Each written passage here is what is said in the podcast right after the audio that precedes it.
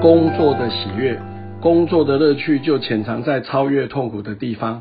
道生和先一直认为，我们要付出于不亚于任何人的努力，同时我们要不断的去磨练我们的灵魂，挑战我们的，提升我们的心智。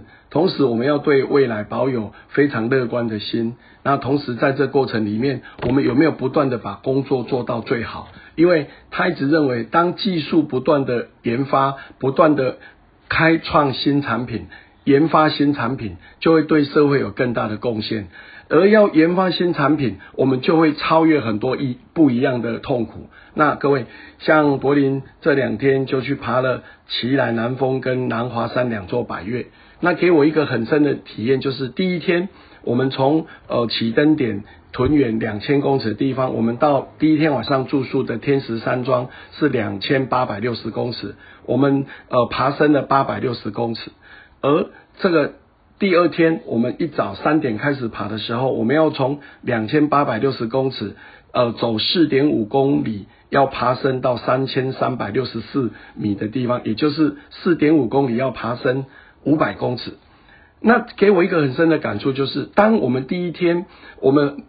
往我们的天池山庄前进的时候，我们是缓步的向上，所以它是很辛苦的，因为不断的一路这十三点二 K 都是大部分百分之九十都是往上的，所以它会比较辛苦，而且会呃蛮蛮吃力的。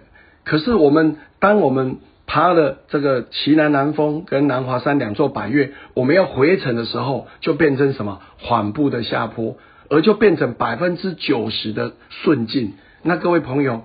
在我们生命的过程里面，我们在越年轻的时候，你愿不愿意在工作中不断去超越你的痛苦，让我们的实力不断经由呃，我们不断的更大的研发新产品、开发新技术、服务更多人，去超越不同领域的痛苦。我相信我们的价值就会在这个地方创造出来。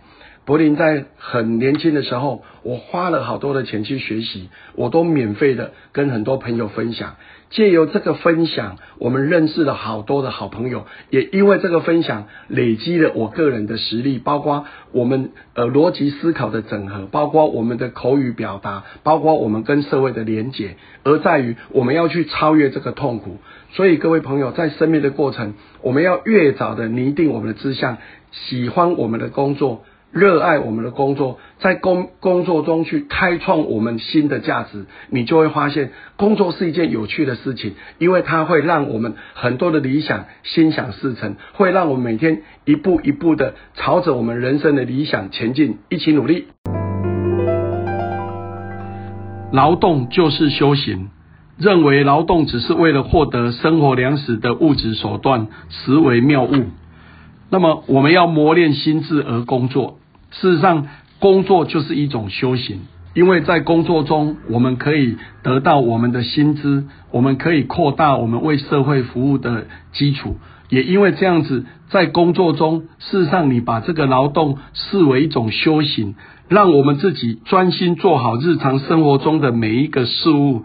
与聚精会神的坐禅之间，并没有什么大的差异。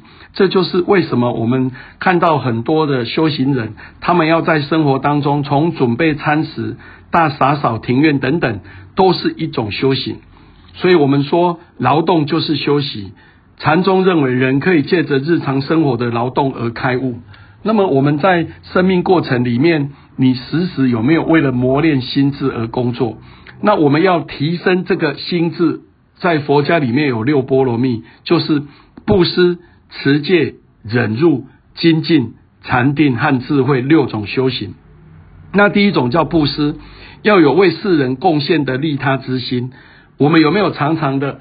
透过我们的语言，好，然后来服务别人，甚至透过我们实质的行动，包括做志工等等，来帮助别人，甚至当别人呃帮别人分担辛苦，或者倾听别人的声音，我想它都是一种布施。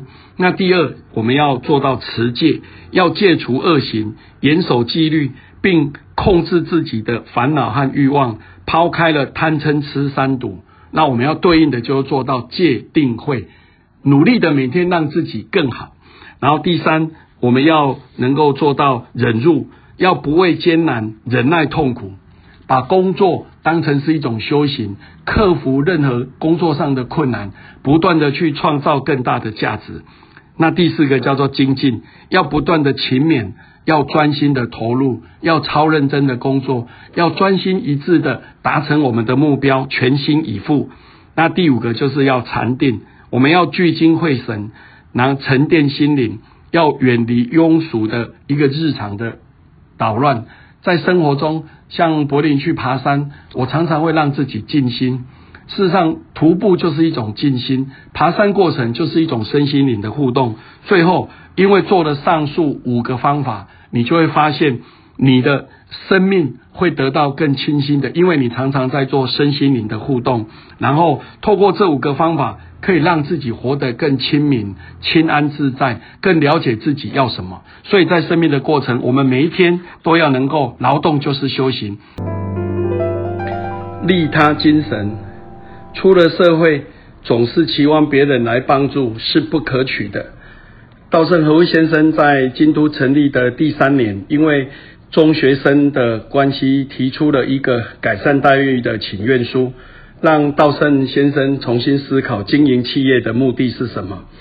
那么年轻的同仁打算为公司付出一生，那公司的目的绝对不能利己而已，所以要贯彻利他的精神作为系列理念。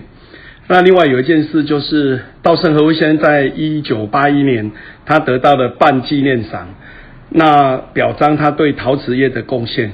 那这个半纪念赏是东京理科大学的半武纪教授为了表扬技术开发方面有所贡献的人所创设的奖项。那这个范教授一生有两千四百多件的专利，那对社会有很大的贡献。他常提一个概念叫做。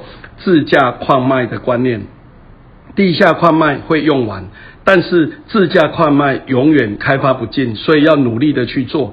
那稻盛和夫先生得到这个奖以后，得到很大的启发，他也想说，那他也希望能够呃为这个社会有更大的贡献，所以后来他们成立了一个京都赏这样的一个奖。那他投入的私人的财产，成立这个稻盛基金会来表扬对尖端科技。基础科学以及思想与艺术等领域有杰出表现的人，那稻盛和夫先也是利他的精神，把他很多的财产捐出来做这件事。那么在生命的过程里面，各位朋友，我们有没有不断的自立自强？如果我们都希望别人帮助我们，我们能不能换一个角度？我们可以用心的来帮助更多人。所以柏林很努力在推动自工培训。就是希望有更多人在不同领域透过他的专业来服务社会。我一直认为每一个人有不同的专业，你可能有爱心，你可能行动力，你可能会做面包，你可能会整理房子。透过你不同的专业能力，我们来对社会有更大的贡献。尤其是我们现在每一个人，很多人都有工作，透过专业上的价值的创造来服务社会，我觉得很重要。这叫自立自强。再来，我们要掌握每一个服务的机会。各位，珍惜每一个为别人服务的机会，哪怕这个机会只是一句好话、一个实际的行动，扶别人一把，给别人一个观念，给别人一个努力，它都是掌握机会，为别人做更大的服务。最后一个就是适者生存。不要都期待别人来帮助我们，我们要适应社会。有一些理想我们不可能达成，我们必须做修正。我们不断的适合这个社会，让我们能够为社会贡献更多，不断的推动利他的精神。最大的利他，最后就会利己。生命过程，努力再努力。